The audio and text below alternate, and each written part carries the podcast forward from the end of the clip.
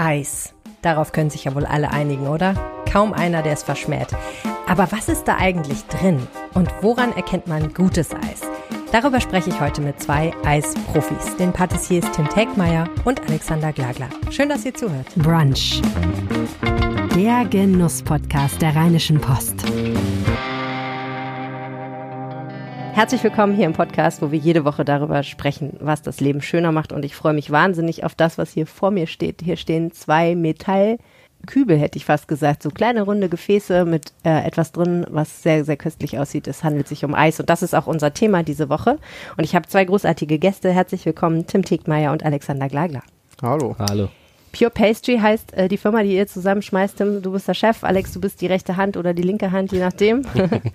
und ihr macht hier ähm, hinter der Stadtgrenze zu Neuss, fast in Düsseldorf noch, macht ihr super viele leckere Sachen. Ich habe gerade einen sehr, sehr großen Behälter mit Zucker gesehen, von dem der, boah, der reichte mir bis zum Knie, würde ich sagen, ungefähr. Und was mag da drin gewesen sein? Wie viel Zucker war da drin, was schätze? Ich glaube, es passen drei Säcke Zucker rein. Das sind quasi dann 75 Kilo. Und du hast gesagt, das reicht so drei Tage. Ja. Vielleicht Im. Durchschnitt, manchmal reicht es auch nur ein, je nachdem. man. Bei manchen Rezepten nehmen wir einfach mittlerweile den ganzen Zuckersack, schneiden den auf und kippen den in den Kneter rein. Aber Viel Ja. hilft viel. Und zwei Tonnen Mehl, hast du mir erzählt, habt ihr gerade liegen? äh, genau, wir haben letzte Woche eine neue Lieferung Mehl bekommen, zwei Tonnen. Die reicht aber eigentlich auch jetzt nur die Ah, nächsten vier, drei sechs Wochen. Wochen. Ja. Wir gehen jetzt in Urlaub, also bis kurz nach dem Urlaub. Krass. Ja. Ja, das sind natürlich Mengen, wo der normale Mensch denkt, was macht ihr damit? Ähm, unter anderem, Alex, hast du erzählt, äh, 4700 Macarons in den letzten zehn Tagen. Das Ja, sind so genau. die Mengen, mit denen ihr hier jongliert. Genau, Nicht ja. schlecht. Und ihr macht auch Eis und deswegen bin ich heute hier, weil ich nämlich festgestellt habe, ich habe, ich esse natürlich auch gerne Eis. Wer tut es nicht? Ich habe Jeder keine mag Eis. Ahnung. Jeder mag Eis, Jeder oder? mag Eis. Es gibt wahrscheinlich keinen Menschen auf der Welt, der kein Eis mag. Nö. Kann ich mir nicht vorstellen. Keinen Also, normalen Menschen. Nee. Ich meine, es gibt da natürlich auch einfach so viele Eissorten und Eisvarianten, ne? Insofern ähm, ist da für jeden was dabei. Wenn man keine Schokolade mag, dann isst man halt Vanille oder Waldmeister. Ähm, aber wie die allermeisten Leute weiß ich überhaupt nicht, was Eis eigentlich ist. Also, das ist ja eigentlich auch pervers, oder? Ich, ich habe keine Ahnung, was ich da seit Jahren in mich reinschaufle. Und ähm, ihr macht Eis, das kann man unter anderem auf dem Karlsplatz in Düsseldorf Das stimmt, äh, ja. essen. Ähm, wo gibt's das noch? Aktuell nur auf dem Karlsplatz. Okay. Oder wenn wir Veranstaltungen machen, so wie jetzt am Sonntag, Ja. dass wir dann ähm, Tellergerichte schicken, da ist dann auch manchmal Eis als Komponente dabei. Dann geht's aber auch ein bisschen in eine andere Eiswelt, sag ich mal, die jetzt nicht unbedingt da, wo man jetzt nicht unbedingt hingeht und sagt, man holt sich einen ganzen Becher oder eine ganze Kugel von, sondern das passt dann, harmoniert dann mit dem Mhm. Gericht oder sowas. Darüber reden wir auf jeden Fall gleich noch. Äh, auf jeden Fall, dieses Eis ist schon was Besonderes. Ich finde, es hat eine besonders cremige Konsistenz und es ist sehr, sehr geschmacksintensiv. Und das sind eigentlich die beiden Sachen, die für mich beim Eis am allerwichtigsten sind. Das eine soll sein, es darf nicht nach nichts schmecken, sondern es muss wirklich nach dem schmecken, was draufsteht. Schokolade muss nach Schokolade schmecken. Wäre schon ganz gut, ne? Ja. Und die Konsistenz muss richtig cremig sein, richtig lecker, keine Eiskristalle drin und so. Das finde ich wichtig. Ist das auch ungefähr das, wo der gelernte Patissier sagt, ja doch, da zielen wir hin? Oder gibt es noch andere Qualitätsmaßstäbe, die ihr anlegt? Nee, also ich glaube, man kann schon sagen, also dass Konsistenz, Schmelz und Geschmack schon so die drei wichtigsten Punkte auf jeden Fall im Eis sind. Das ist schon, und klar, keiner, Eis, keiner will auf Eiskristallen rumkauen, sag ich jetzt mal. Ne? Das, wer, wer will das, ne? Oder möchte ein Vanilleeis haben, wo noch nicht mal, wie bei vielen, noch nicht mal Vanille drin ist, ja, oder auch noch nicht mal ansichtsweise irgendwie was, was, wonach es schmecken soll. Ja. Ne? Das, das will ja kein Mensch. Also ich glaube, bei uns sind das wirklich so die Hauptmerkmale, die Konsistenz und der Geschmack. Das ist uns immer ganz, ganz wichtig. Ähm, es gibt natürlich gesetzliche Bestimmungen bei der Eisherstellung, aber ich sage jetzt mal dann ein Schokoladeneis, da darf dann in manchen Eissorten darf dann auch nur Kakao drinne sein. Wenn so und so viel Prozent drinne sind, darf man es schon Schokoladeneis nennen. Und ähm, ob das jetzt dann schon sehr intensiv nach Schokolade schmeckt oder nicht, das ist dann ähm, ja nochmal eine andere Sache. Liegt auf der Zunge des Betrachters. Genau. Was haben wir denn jetzt hier? Eins ist rosa, eins ist grün. Ich habe jetzt hier einmal mitgebracht ein äh, Preiselbeer-Sorbet ähm, und ein Basilikum-Eis. Okay, sollen wir mal probieren? Klar. Ja, zwei Löffel jeder. Ist ja nicht wie bei armen Leuten hier. Oh, ist auf jeden Fall schon mal sehr cremig. Wie kommt ihr denn darauf, ein Preiselbeersorbet zu machen? Ich glaube, das Preiselbeer-Sorbet ist damals aus einer Idee entstanden. Auch das war ein Dessert damals, meine ich, ne? Wahrscheinlich, ja. also weil die beiden Eis, die jetzt hier sind, sind halt solche für Tellergerichte. Deswegen ähm, gehe ich davon aus, dass es halt aus irgendwelchen Gerichten entstanden ist. wahnsinnig frisch, hat so ein tolles Spiel zwischen Säure und Süße. Mm, sind Preiselbeeren eigentlich das gleiche wie Cranberries? Nee. Aber schmeckt, ist schon verwandt, oder? Also es ist merkwürdig, ich wollte das auch mal genau rausfinden, wo ist denn jetzt eigentlich der Unterschied? Komischerweise tatsächlich auch, wenn man es in den Übersetzer eingibt, irgendwie äh, wird das auch immer so übersetzt, dass Preiselbeeren Cranberries sind. Aber eigentlich ist es nicht dasselbe. Kle Hm. Preiselbeeren sind klein, sind rund, sind, ähm, ich finde auch säuerlicher. Cranberries sind, ich glaube, fast doppelt so groß. Hm. Und ähm, ja, ich finde die ein bisschen süßer. Mhm. Aber ich weiß wieder, von welchem Gericht es ist. Ja. Für das äh, Kochbuch von Harald Rüssel, der Kringel, den wir gemacht haben. Stimmt, ja. Weil da sind auch Preiselbeeren drauf. Wir haben einen, einen Kringel gemacht, da waren, haben Preiselbeeren oben drauf und dann haben wir das passende Sorbet dazu gemacht. Das weiß ich wieder. Das war für ein Kochbuch. Super lecker. So, und das Grüne, erinnere mich nochmal bitte. Basilikum? Genau, Basilikum, ja. Hm. Es hat, direkt steigt einem so der Basilikum in die Nase. Voll krass. Ja, man merkt jetzt, glaube ich, auch bei beiden, dass sie echt nicht so süß sind. Also, dass Nee. wir da sehr zuckerreduziert arbeiten, weil es halt dabei darum geht, dass die, die Eise in einem Gericht vorkommen und das Gericht generell bei uns nicht so süß sein soll. Wir viel mit Säure, wenig mit Süße, viel auch mit salzigen Komponenten arbeiten, wenn wir Tellergerichte machen. Und das haben wir jetzt am Sonntag geschickt. Das ging, dazu ging eine Erdbeer-Paprika-Gazpacho und das Basilikum-Eis. Ja.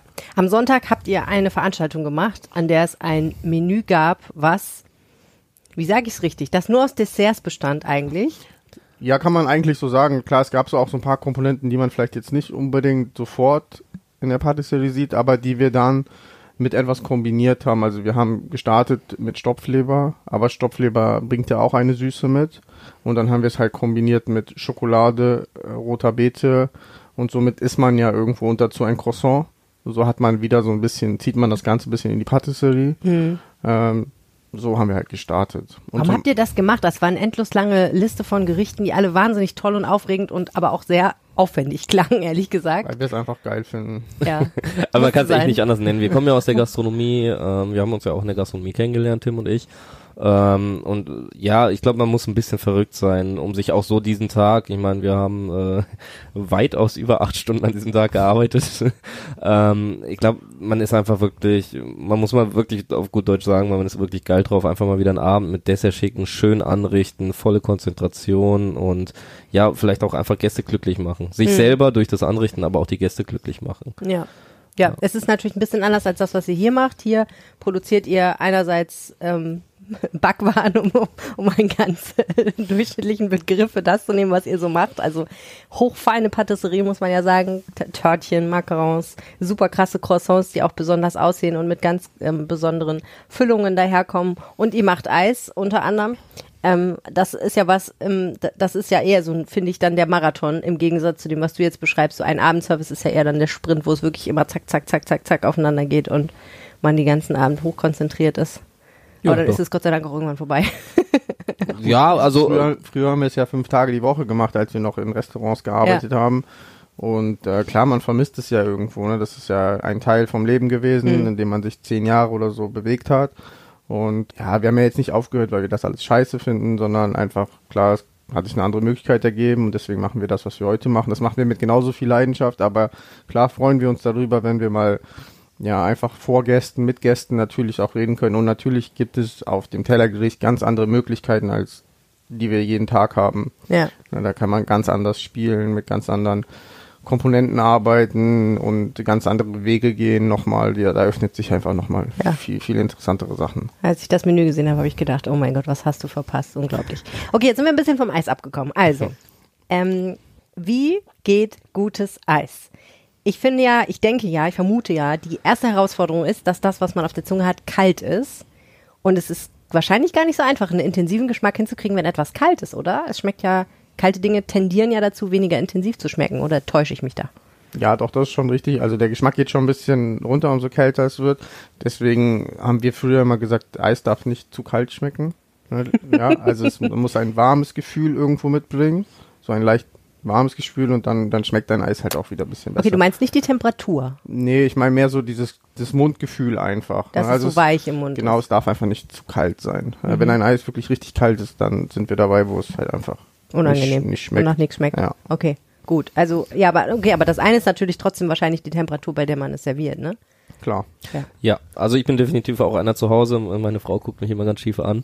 Ähm, wenn ich jetzt so ein Eis von uns äh, mit nach Hause nehme, sage ich jetzt mal in so einer kleinen Styroporbox oder sowas, ähm, wir haben natürlich keine Weichmacher oder sonstiges drin. Wenn, wenn jeder, wenn man das zu Hause zwei, drei Tage lagert, ist unser Eis erstmal steinhart.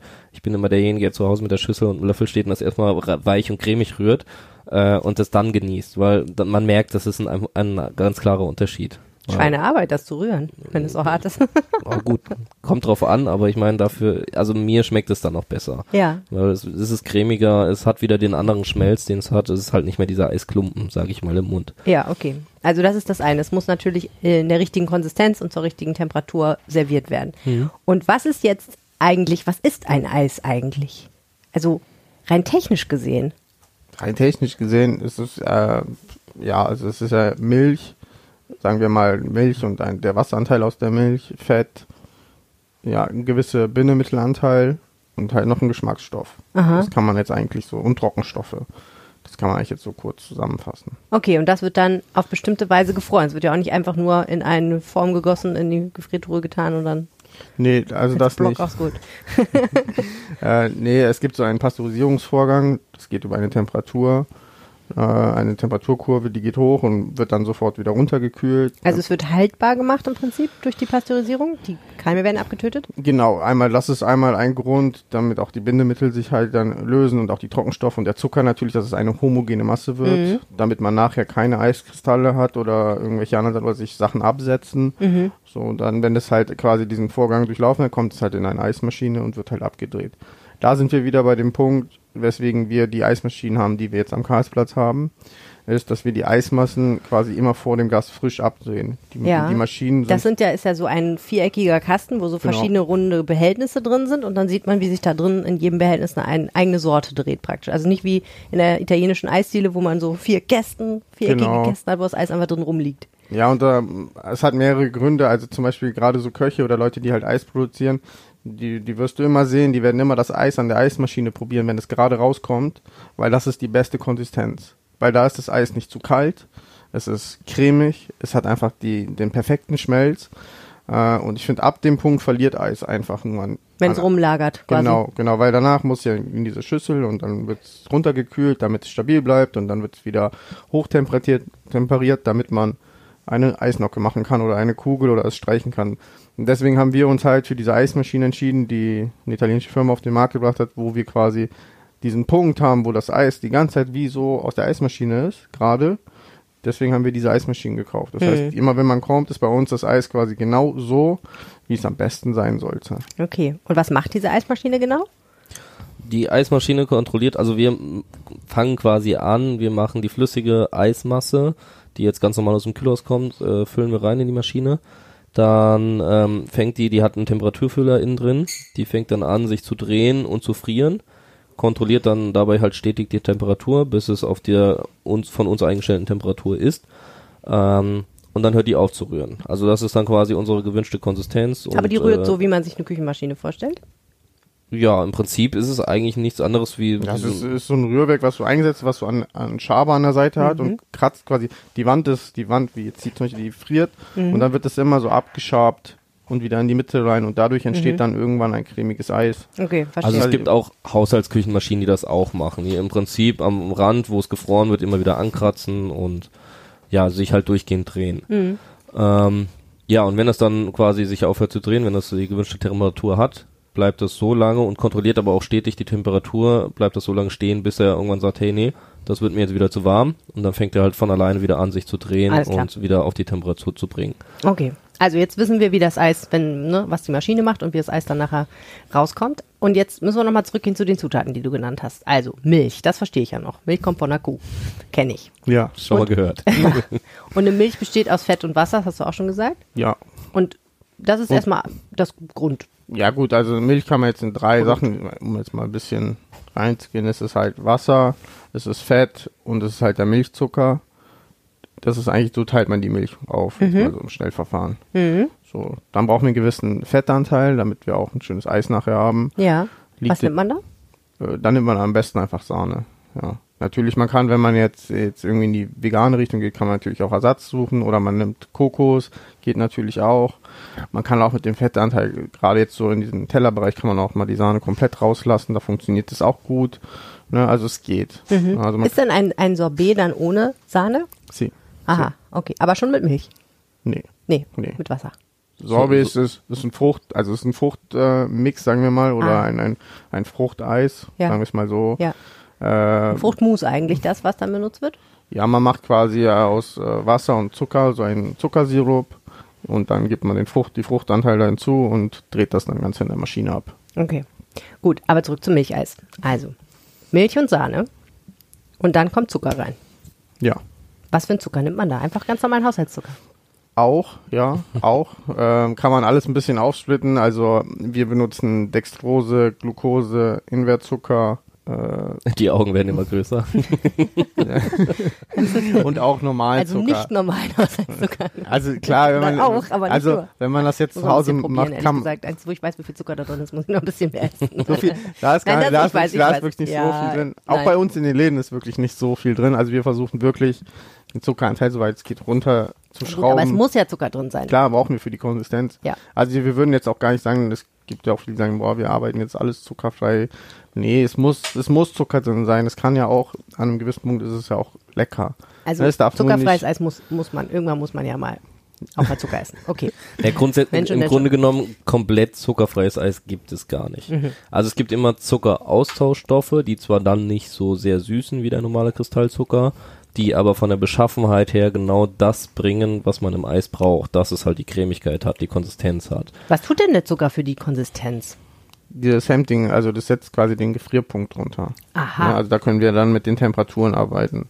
Also natürlich, es gibt auch andere Stoffe, darüber müssen wir jetzt nicht reden, glaube ich. Äh, aber man kann mit dem Zucker quasi, kann man nachher so ein bisschen, das kann man dann ausrechnen, bei welchem Schmelzpunkt dein Eis nachher also schön ist. Ne? Mhm. Minus 12, minus 18, minus 8. Das kann man so ein bisschen mit dem Zucker regulieren und deswegen gibt es auch verschiedene, weil zum Beispiel dann Dextrose, er hat, bringt wenig Süßkraft mit, aber viel Gefrierhemmung. Ne? Also zum Beispiel, äh, ich mache so und so viel Prozent davon rein, aber dann wird es nicht süßer, aber es wird halt weicher, sag ich mal. Also wenn du jetzt zum Beispiel dieses Preiselbeereis, wo du hast ja gesagt, wir wollten, dass das nicht so ganz so süß ist, und da würdest du dann eben mehr Dextrose nehmen. ja, das ist jetzt basiert auf ähm, Glucose, Trockenglucose, äh, weil die halt auch nicht so viel Süße Mhm. mitbringt. Ich glaube, da ist jetzt gar keine Dextrose drin. Okay, verstehe. Aber du würdest dann eben je nachdem entscheiden, welche Zuckersorte nimmst du. Ja, wir nehmen halt eigentlich, basieren wir bei den meisten Mixen, also bei den großen für den Laden, äh, haben wir fast alle drei bis vier Zuckersorten immer mit drin, Mhm. weil wir dann echt das optimale, den optimalen Geschmack treffen. Und ist das so ein bisschen das Geheimnis des Eismachers? Welche, welchen, welchen Zuckermix er sozusagen verwendet für die perfekte Konsistenz? Oder ist das was, wo man sagen kann, ja, kann man auch im Internet nachgucken, steht auf jeder Seite? Ja, ich, ich glaube schon, dass das ein bisschen das Geheimnis des Eismachers ist. Also es gibt viele, die, die verwenden einfach fertig gemischte äh, Bindemittel und Zuckermischungen. Ähm, wenn man jetzt aber, sage ich mal, sich so spezialisiert, dann kann man nat kann natürlich jeder Eismacher seine eigene Zuckerbindemittelmischung auch selber äh, zusammenrühren und ich glaube, das wäre jetzt auch, ich sage jetzt mal in dem Sinne ein Rezept, was man so nicht rausgibt. Ja, verstehe. Okay. Das ist praktisch Eisfix aus der Tüte, könnte man auch herstellen. Denn Bindemittel, die hattest du ja auch noch erwähnt. Was sind, was sind denn das für Stoffe? Äh, da gibt es auch verschiedene, also wir benutzen alles auf natürlicher Basis. Ähm, wir benutzen halt äh, Johannesbrotkernmehl und Guamehl, also Guacamehl. Mhm. Das sind eigentlich die beiden Sachen, die wir benutzen. Die machen die Masse dann dicker.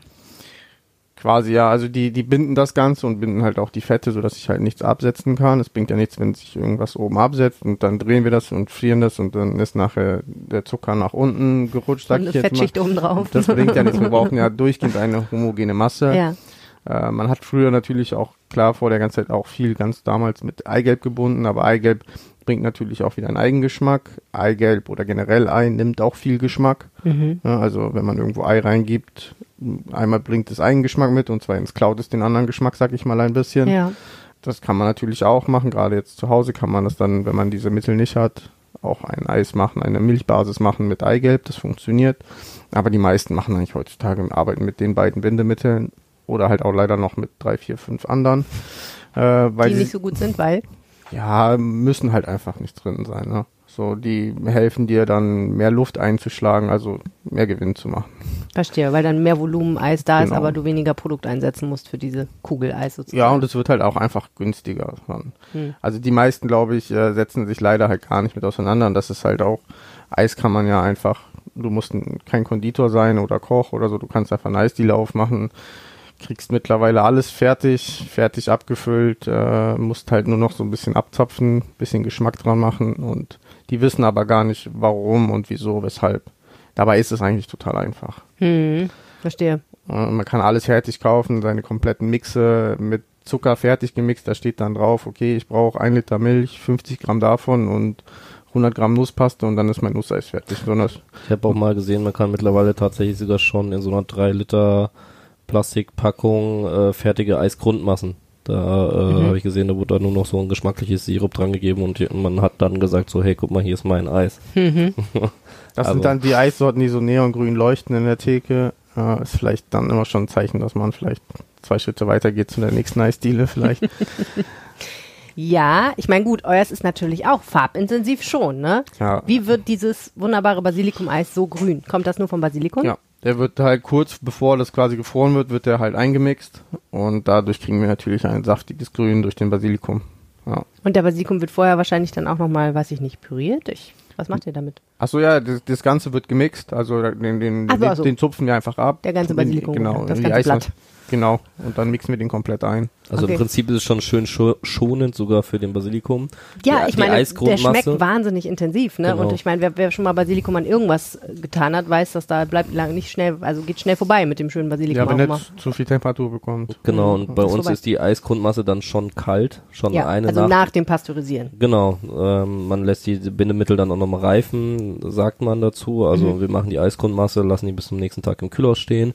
Ähm, dann kommt erst der, die gezupften Basilikumblätter rein in die kalte Masse, das wird gemixt und ähm, dann gefroren. Ja. Also dadurch, dass nichts mehr erwärmt wird oder ähnliches, ähm, behält er natürlich seine grüne Farbe dann in dem Eis sehr, sehr gut. Schon cool. Okay, was ist euer Lieblingseis? Eure Lieblingseissorte? Jetzt generell, also ich esse am liebsten Vanille, muss ich sagen. Ich bin so ein ganz klassisch, ich gehe Vanille, wenn ich irgendwo bin, Vanille, Stracciatella, Haselnuss, so diese ganz simplen, also ich esse selten die ausgefallenen Sachen. Vanille ist ein schwieriges Thema, ne? Mhm, Weil, weil die ähm, meisten halt keine Vanille nehmen, deswegen. Ja, was nehmen die denn? Vanillin? Vanillearoma, wenn es hochkommt. Vanille, Ja. Vanillin ist wahrscheinlich schon gut. Okay. Also ja. Aber das ist auch schwierig, finde ich, weil Va Vanille erstmal zu kriegen und äh, Vanille ist ja auch einfach sehr teuer, oder? Echte Vanille. Ja, klar, klar ist es teuer, aber man kann ja auch den dementsprechenden Preis nehmen. Und die meisten nehmen ihn ja trotzdem, obwohl halt gar keine drin ist. Ja. Und, und dran zu kommen, geht eigentlich. Das funktioniert schon. Ne? Man muss sich halt damit beschäftigen. Okay. Und mittlerweile gibt es so viele Know your gute, local Vanille Dealer, oder? Ja, local vielleicht noch nicht, so ganz so einfach ist nicht, aber es gibt schon, schon gute Lieferanten mittlerweile, die auch echt in der Top-Qualität liefern, wo Mhm. man sich auch aussuchen kann, wo sie herkommt. Also Okay. von Mexiko über bis Tahiti oder Madagaskar, da kannst du, also das ist wirklich kein Problem. Das Ja. wäre nur eine Ausrede. Okay. Es gab mal ein, zwei Jahre, da war es extrem schwierig. Da gab es äh, einen extrem großen Getränkehersteller, äh, weltweiten Getränkehersteller, der hat irgendwie den Markt ganz schön aufgekauft. Aber das hat sich mittlerweile total erholt und äh, die Preise sind auch wieder runtergegangen. Ähm, also wirklich, wer will, der muss es eigentlich nur bei Google eingeben. Der, der Es kann gibt keine Vanille überall geben. Okay. Was isst du gern für ein Eis? Ja. Äh, Wenn es um den Klassiker geht, bin ich tatsächlich auch bei Stracciatella. Ist so und mein Schlumpfeis ist der gerne. Das will er nur nicht zugeben. Nein, ihr tat- schon mal ein Schlumpfeis gemacht?